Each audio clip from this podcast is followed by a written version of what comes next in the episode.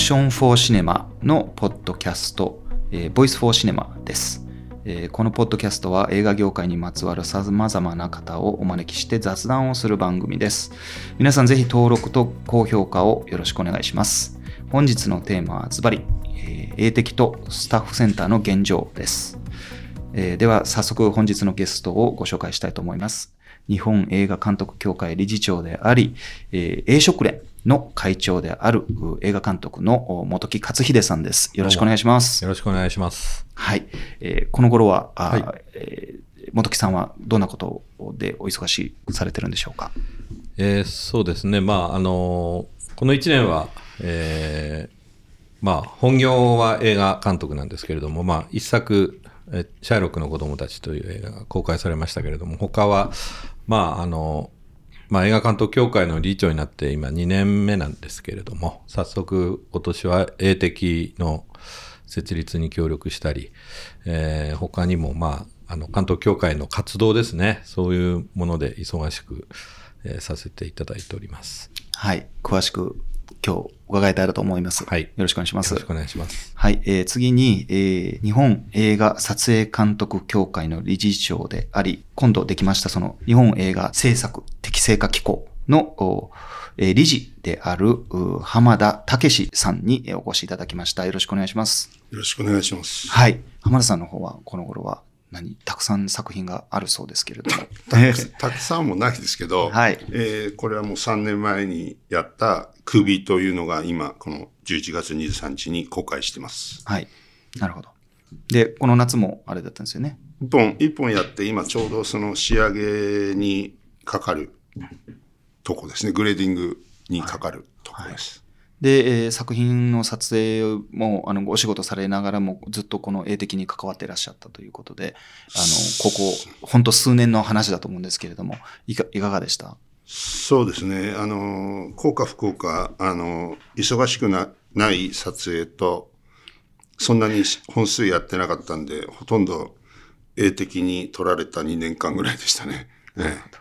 はい、本日はよろしくお願いします。よろしくお願いします。お話を聞くお相手は、アクションフォーシネマより、えー、映画監督をやっております、船橋敦が、えー、務めさせていただきます。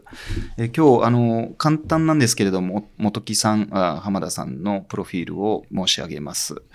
えー、元木克秀監督は、あ1963年生まれで、えー、富山県出身、えー、早稲田大学の政治経済学部卒,、えー、卒業後、松竹に助監督として入社されて、えー、森崎東監督、木下圭介監督、勅使河原、えー、広監督などの指示されて、えー、今ですね、主な作品は、さっきおっしゃいましたけれども、シャイロックの子供たちが最新作で今年2月に公開されて、それ以外にもね、えー、釣りバカ西シリーズ、ゲゲゲの鬼太郎、空飛ぶタイヤなど、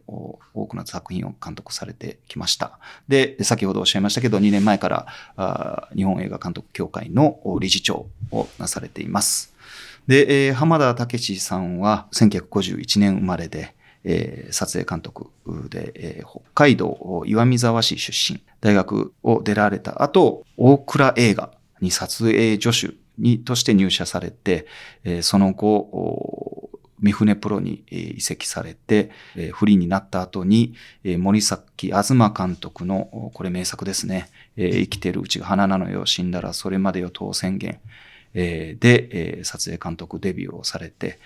送り人で、日本アカデミー賞最優秀賞、最優秀撮影賞を受賞されました。で、最新作は北野武監督の首。えー、森崎東監督の他の作品でもね、えー、鶏は裸足だった、ペコロスの母に会いに行くなど名作を様々、えー、撮影されております。はい、えー、ということで、このお二人に今日お話伺いたいんですけれども、最初に、えー、英的、えー、日本映画制作適正化機構について、えー、お話しさせていただきたいんですけれども、と2019年に経産省が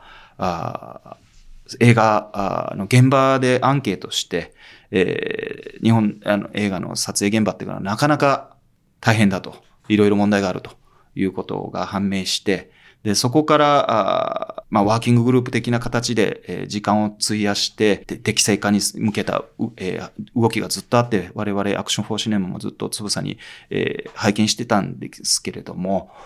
ついに今年の4月から、日本映画適正化機構、英適が認定制度がスタートして、今のところ、先月末なんですけれども、29作品が申請されたということを聞いております。で、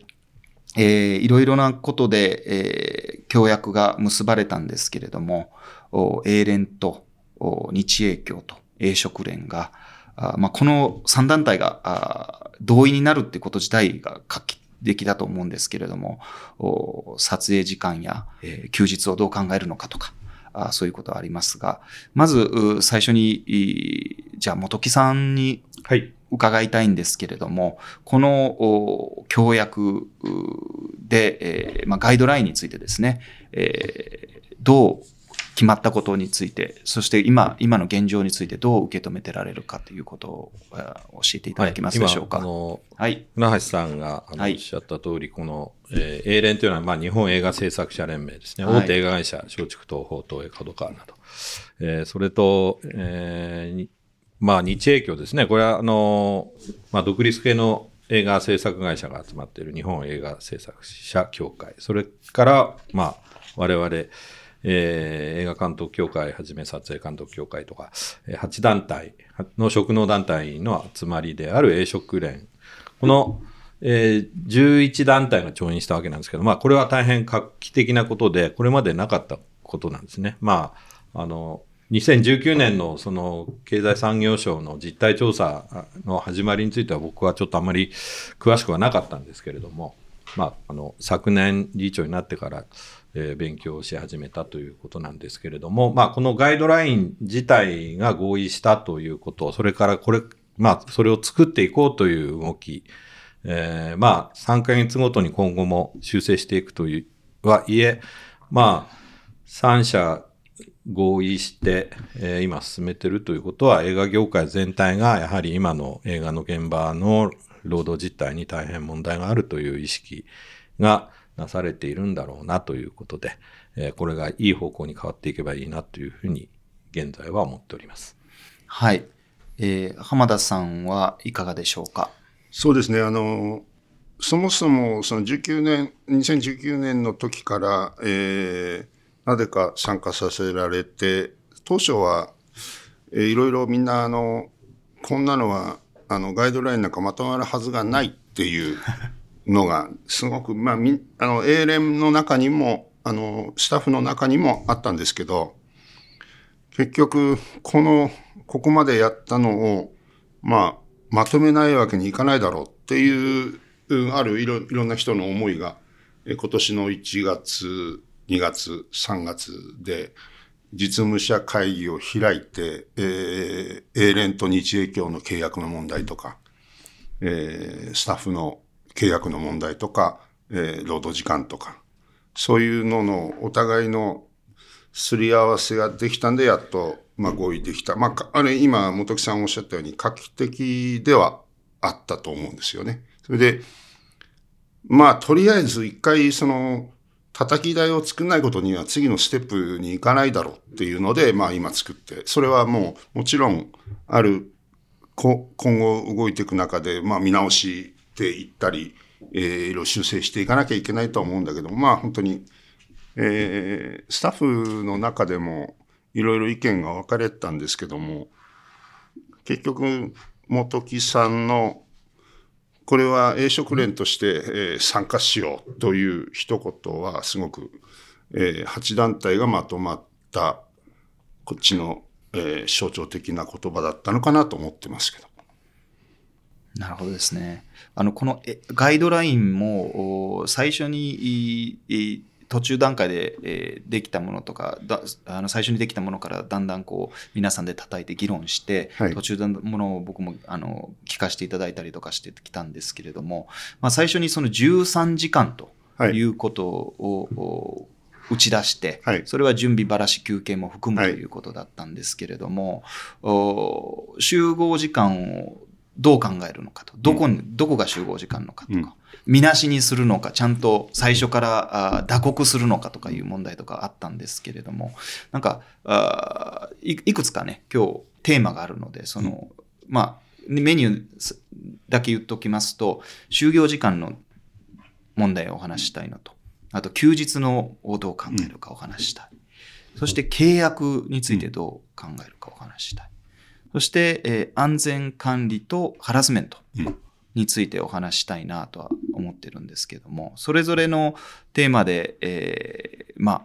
英的の中で最初こう行こうという形だったのが、まあ、議論する中で、ここまではできるけど、ここまでではできないとかいうのも現実で出てきたっていうのは聞いてて、で、そのことを、この間、あの、10月30日にですね、えー東京国際映画祭の最中に、えーの映食連主体でシンポジウムされて、そこでもあの中村義弘監督が中心にあのいろいろそのお議論の様をおね、えーおえお話しすると。で、若手の映画関係者、スタッフの関係者、学生まで呼んで、で、できるだけそのジェンダーの平等っていうことで、女性のスタッフの方も呼んだりとかして、こう、非常に意欲的なイベントだったっていうのは聞いたんですけれども、そこでも、もうこれはスタートポイントだと。スタートラインだと。スタートラインでいろいろ問題があるけれど、とりあえずみんなが一緒にね、テーブルについて始めたのがいいと。で、合意に至ったのがいいと。で、ここでまだもう少し洗い出していこう。と。まだ問題あるけれど。っていうような会対話だったっていうふうに、あの、聞いてるんですけれども、あの、今言ったのを一つ一つちょっと、あの、お話できたらなと思うんですけど、まずその、お労働時間ですよね。労働時間って今どうお考えですか？ど、どこまでいや、その今5日そうですね。あのーはい。要するに、これが難しいのが、はい。その、労働時間っていうのか、はい。あのー撮影時間っていうのかっていうのが、やっぱりずっとやってるんですよ。これが労働者として規定されるのかとか、ーはい。で必ず出てくるじゃないですか。はい。それがやっぱりあの、いろいろ、要するにい今、それこそ宝塚なんかで揉めてるような、はい。要するに、えーとこれは業務委託してるんだっていう大きな大前提がまずどうしてもあるわけですよね。はい。で、労働者として見れば、それに普通で言うと8時間だろうっていう。それで、それ以降は、あの、残業とか、別なさん8時間で切るべきだっていう、もちろんそもそもからそこから始まってったんですよね。はい。で、要するにそうやると、この映画界成り立たないんじゃないかっていうとこから、この問題が、あの、そ、そもそも出てきてたんですよ。その経産省の提案したのも、このままだと、もしかすると、その、えー、労基が入りますよとか、うん。っていうような、あの、ことから始まって、そうすると映画界とか映像界って果たして成立するのかいっていうとこもあったんですよね。だからその、ろ労働時間っていうのか、要するに、例えばでも本当に職種によっては、もういろんな働き方っていうか時間のあれが違うわけじゃないですか。制作部、美術部、メイク部、撮影部、照明部ってみんな違うわけで。そこで一体ど、どこの共通点って一体何を出せばいいのかっていうのが、結果的に出たのが11時間っていう撮影時間なんですよね。まあ、現在どうなってるかと言いますと、撮影時間は上限11時間以内なんですよ。で、その前後に準備時間がみなしで1時間。もうこれみなしとして統一するしかなかったんですよ。もう各部分けるともう、あの、収集がつかない。とりあえずね、当面。それで、えー撤収の時間がみなし1時間。で、まあ、11時間の撮影というのは休憩食事を含んで、段取り開始の撮影、段取り開始から測って、ラストカット OK と言われるまでが11時間なんですよね。ただこれ、あの、公表すると、もうこれ自体が、あの、労働基準法違反じゃないかとか、えー過労死ライン超えてんじゃないかとかいうふうに思われますけれども、まあ理想はですね、1日8時間の、あの、労働時間になっていくように、えーまあ今後映画界がなっていけばいいんですけれども、到底それを支えるだけの、あの、まあ予算も含めて、現状、多分映画界は、えーそ、そんなことは許されないだろうということで、まずは出発点として上限の時間を決めようじゃないかということで、始まったという、とりあえずこの数字を出したということで、浜田さんいいんでしょうか？いや、あの、す僕、僕はその、この、労働時間というか、この10 13時間を決めたワーキンググループには僕はいなかったんで、その司祭は、あの、きあと聞くだけなんですけど、相当、やっぱり相当揉めたみたいですけどね。それで、まあ結果的に、えー、11時間、撮影時時間が11時間。それでみなしをつけよう。そうすると、いや、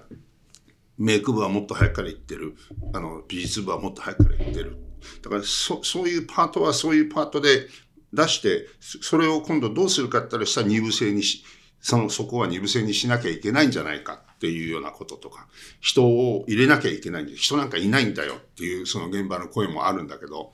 そもそもの美術のあり方とか、メイクのあり方というのも、それは準備パートとして、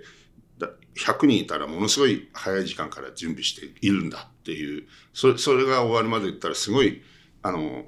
撮影時間プラス何時間もあるんだよって、それがやっぱりいろんな職種で違うわけですよね。はい。だから、いろいろおっしゃって、例えばスクリプターは帰ってからシートの整理があるんだよって、いや、そ、それも含めるともう、あの、なんつうのかな。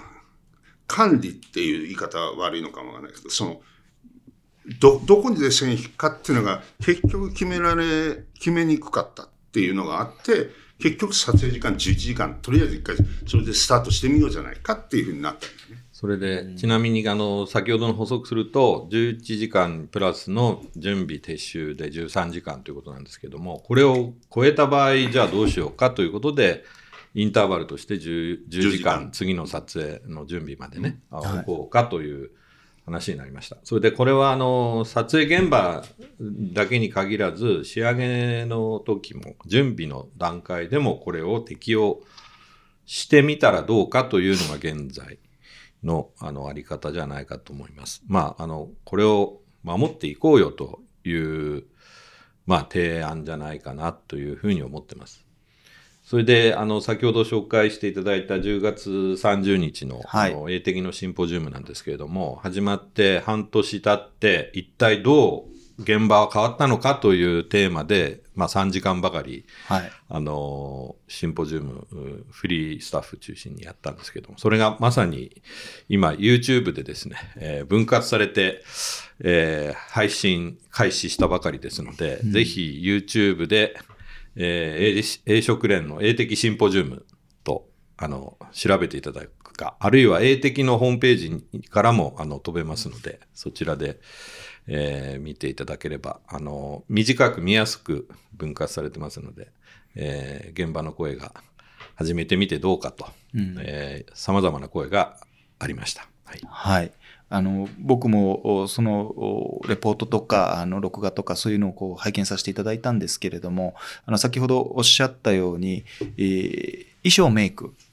とか制作部もそうですけどもうだいぶ前から入らなきゃいけないだいぶ前から準備しなければいけないっていうのをどう考えるかっていうのはあのやっぱり課題として出てきてますよね。でガイドラインっていうのがこの3年最初の3年は走らせて、それを機にこう、このまま持続するのか、それともこう見直すのかっていうふうなことを書かれていますけれども、そういう。3ヶ月じゃなかったですか ?3 年。3年。3年ですか、はい、?3 年はこれでやってみようということそうなんですよ。3ヶ月だと。3ヶ月だともう終わってます。もう終わってますよ。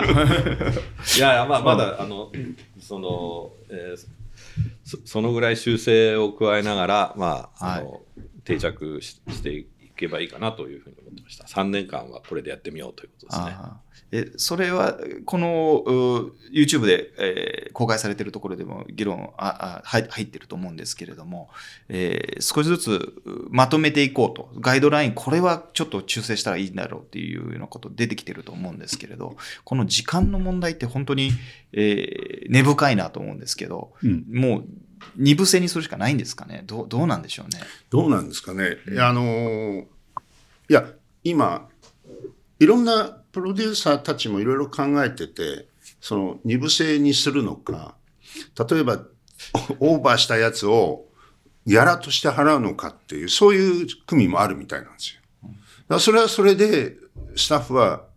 納得してやってるというふうな話も聞くんですけどね。私それがいいかどうかは、まだそれはわかんないですよね。らいろいろみんな試行錯誤してると思う。例えば13時、11時間でも、絶対オーバーしちゃダメなのかっていう、もしかするとその12時間になったりする場合があるかもわかんない。で、そういう場合は、その、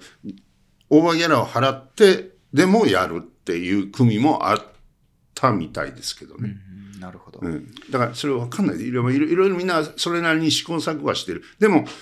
決めとして11時間っていうのがあるから、例えばオーバーギャラなんだとか、交代制を作んなきゃいけないんだっていうふうに考えてはきてるっていうか、その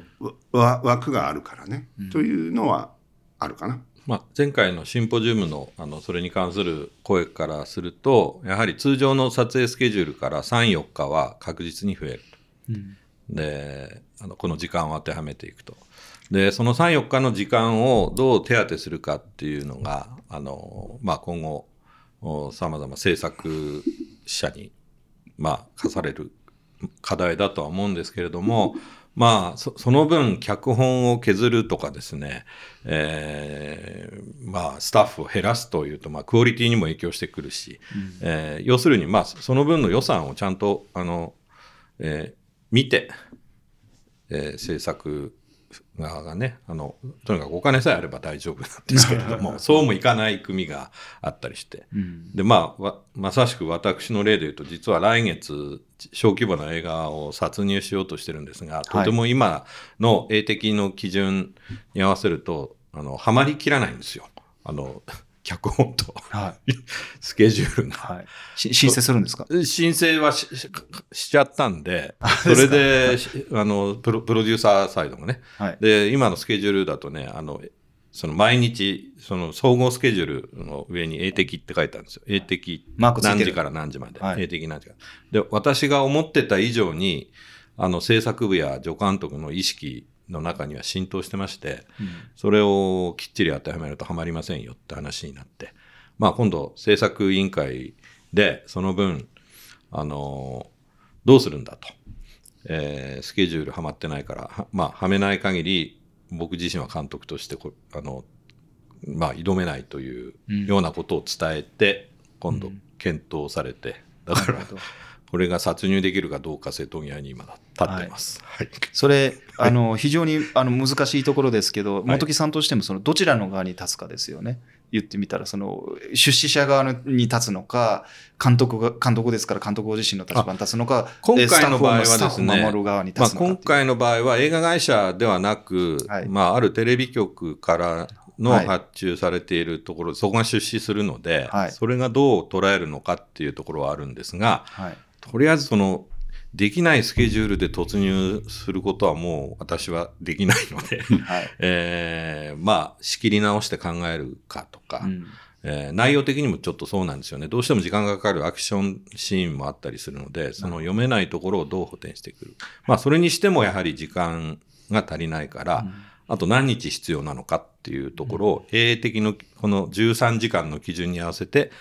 考えていかなきゃいけない。まあ、ここで無謀なことはちょっと僕できないので、これができないということであれば、私ではない、英的に申請していない作品として、えー違う監督でやられたらどうですかっていうようなことまでちょっとい言わざるを得なかったりするという。まあだから、あの、ガイドライン作りにちょっと、まあ協力したものとしては非常にこう、なんか、あの、えー苦しい立場うんで、これから作品に、なるほど。えー臨むということになりそうなんですね。ねそういう立場に立つ方はたくさん出てきそうですよね、言ってみたらね。出てくると思います自分自分はこちらに寄ってるので、この、はいこれ、これに、えー作品は当てはめて飾るを得ませんと。そしたら、そ,、れだったら、あな、あなたでなくてもいいですよって言ってくる出まあそう資者もいるかもしれない。そう、そうかもしれないですね。はいだから、でき、英的に申請しない会社に頼みますっていうこともあるらしいですよ。その、取引として。あ監督とかじゃなくて、スタッフじゃなくて、えだったら、英的に申請しないプロダクションというふうになとこもあるらしい。でも、結局、やっぱりなんか作んないと、その歯止めを作んないといけないっていうのでこれが始まってるんで、その、そういう絵的にこのガイドラインなんか守りませんよっていう撮影ってもうできないんだよってみんながどっかで思わせないと、それはそういう作品にはスタッフは集まりませんよっていうことも含めて、スタッフもこう、こんだけ、例えばガイドラインを守った作品が増えれば増えるほど、スタッフは例えば守られるとすれば、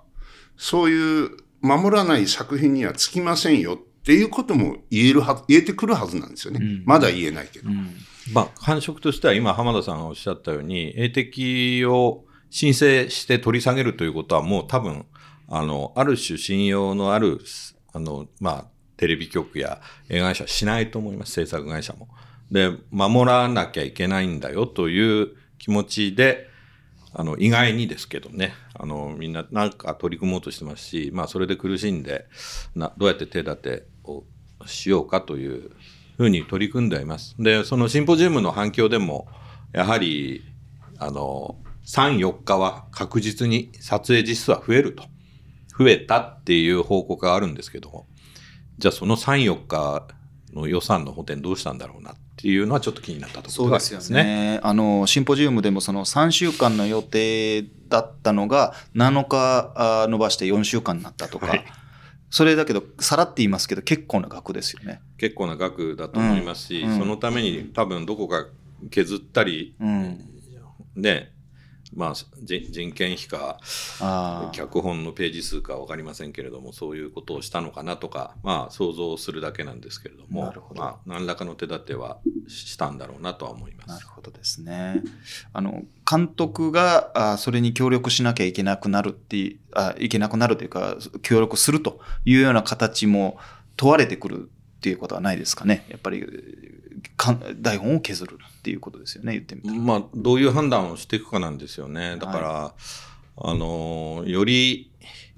より精密に取らなきゃいけないのか。だだから、ちょっとよくわかんないけど、と、とにかく取って、後で考えようっていうのがなかなか成り立たなくなってくるのかなとか思いますかね。まああとあのー、まあ予算が、予算が本当に十分あれば何の問題もないんですけれど、はい。ね、まあそういう現場は非常に少ないので。あの、13時間と超えちゃったら、そのオーバーペイするのかっていう話ありましたけど、それで10時間以上のインターバルをやらなきゃいけないっていうのは、これガイドラインに書いてるんですけど、13時間超えなかった場合のインターバルっていうのは書かれてないんですよね。いや、書かれてないんだけど、考え方としてやっぱり10時間は空けなきゃダメだろうっていうことでもありますよね。うん、あの、その、とにかく、うん、いや、なんていうんですかね、ガイドラインの作り方って難しいなと思って、やって作りながら思ったんですけども、書き込めば書き込むほど、膨大になっていって、うん、もう理解するのが大変なぐらいになる。誰も読まないぐらいになっちゃう。そうそうそうそう、うん、それで、やっぱり書けば書くほど、穴探そうと思う人も出てくるんですよ。うん。だから、だったら、あの、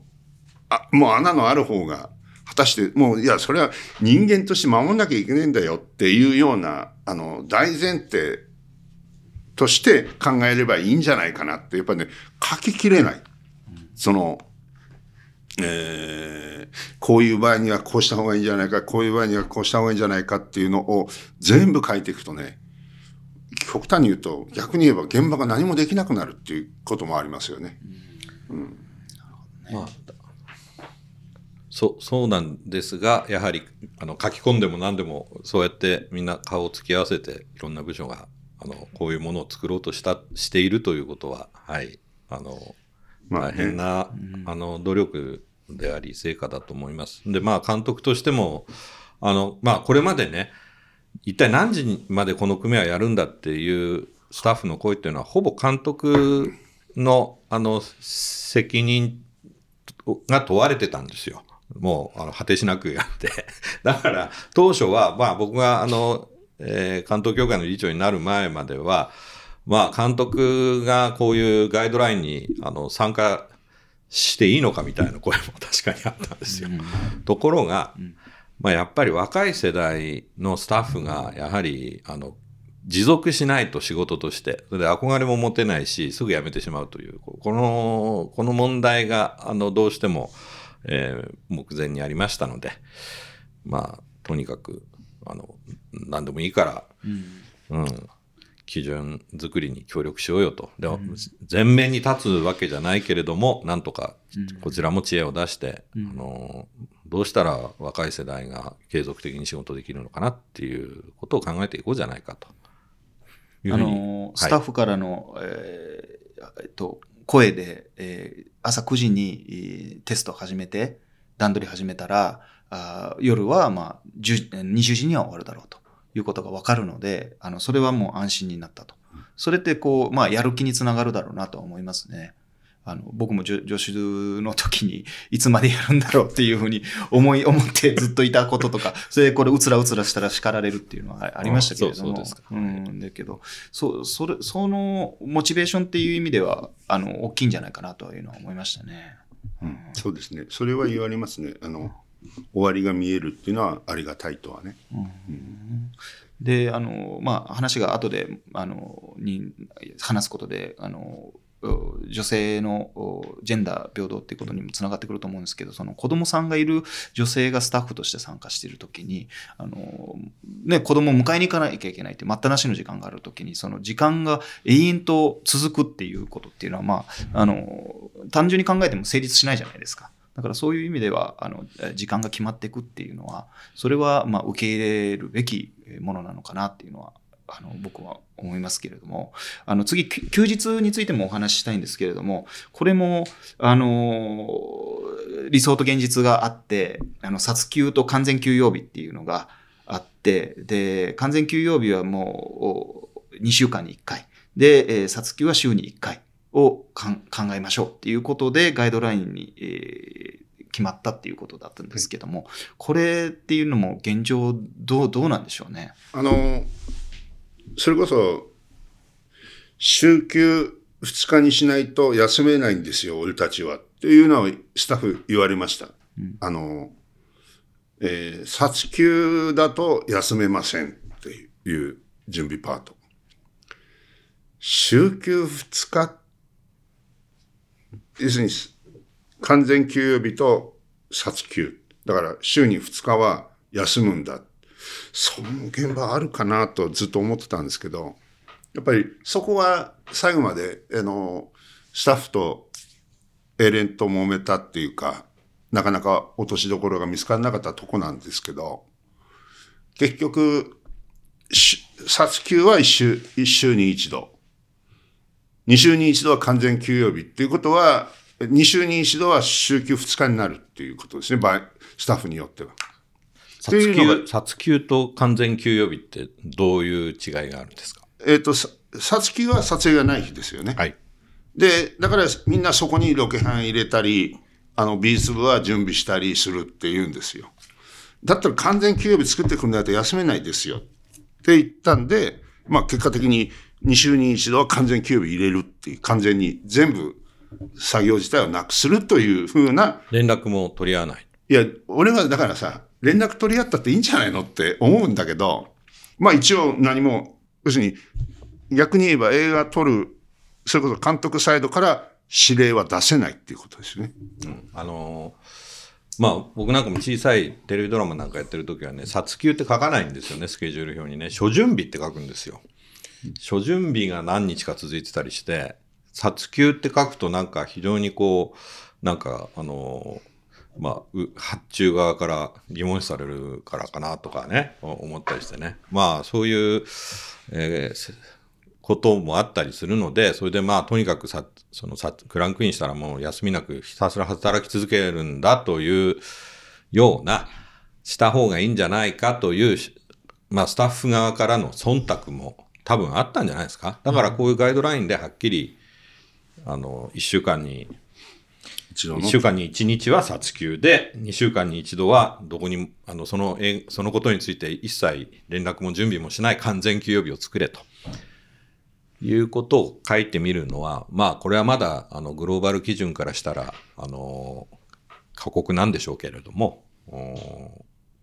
まあ、とりあえずこういう文言が入ったっていうのは、いや、僕はまあ、いいスタッフからするといいね、これあの、目安としていいんじゃないのかなと。うん英連から出たんですよ。英連から言われたんですか？えはい英連プロデューサーサイドから。はい。2週に一度の完全休養日を作ります。そして俺がき、え？え？って、本当 ?2 週に1の完全休日作るえ？って聞いたら、要するに、もう英連から出たんですよ。それで、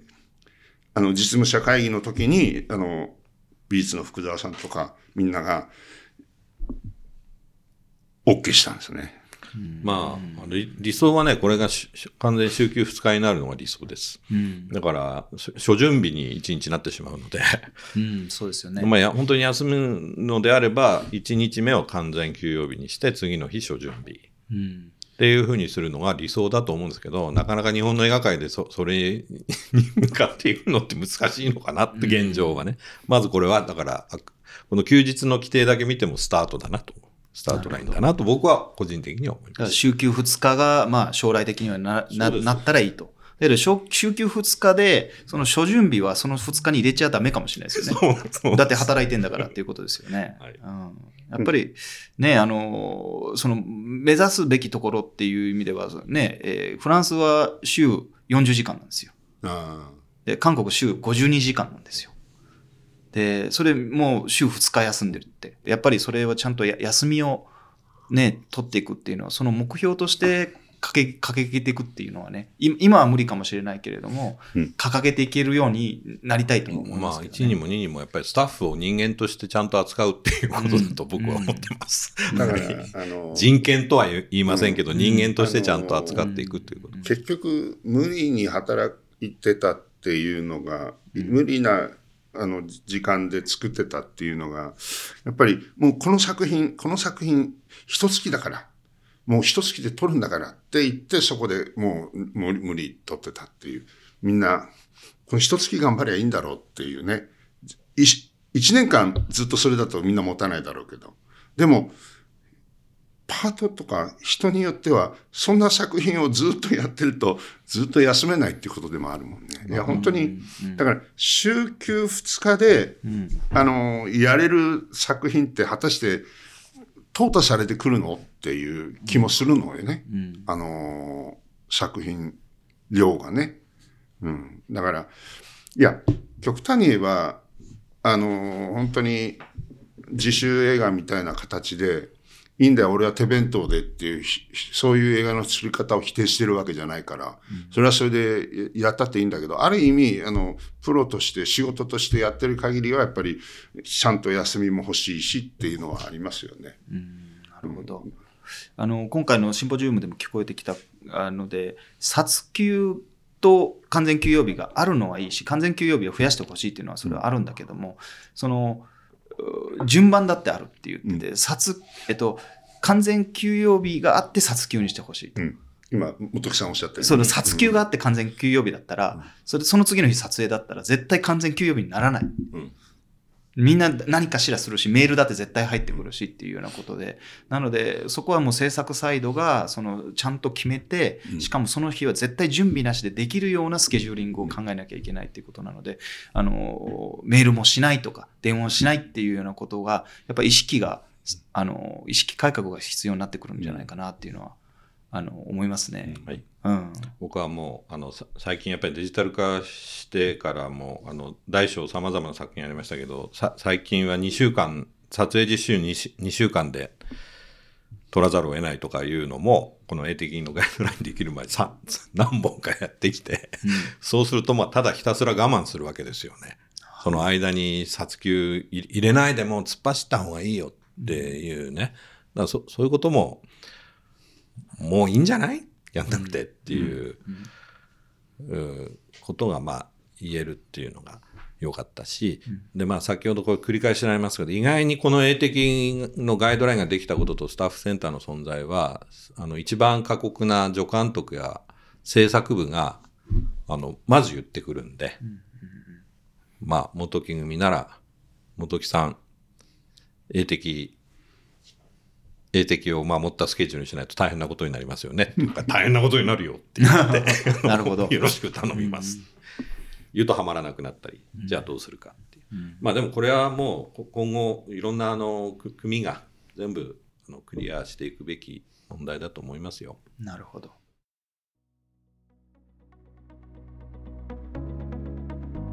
アクションフォーシネマのポッドキャスト Voice for Cinema 今回は今年4月から始まった英的についてお話をお伺いしてきました。次回も引き続き本木克秀さん浜田武さんに英的でのフリースタッフの契約そしてハラスメントなど安全管理について伺っていきます。ぜひお聞きいただければと思います。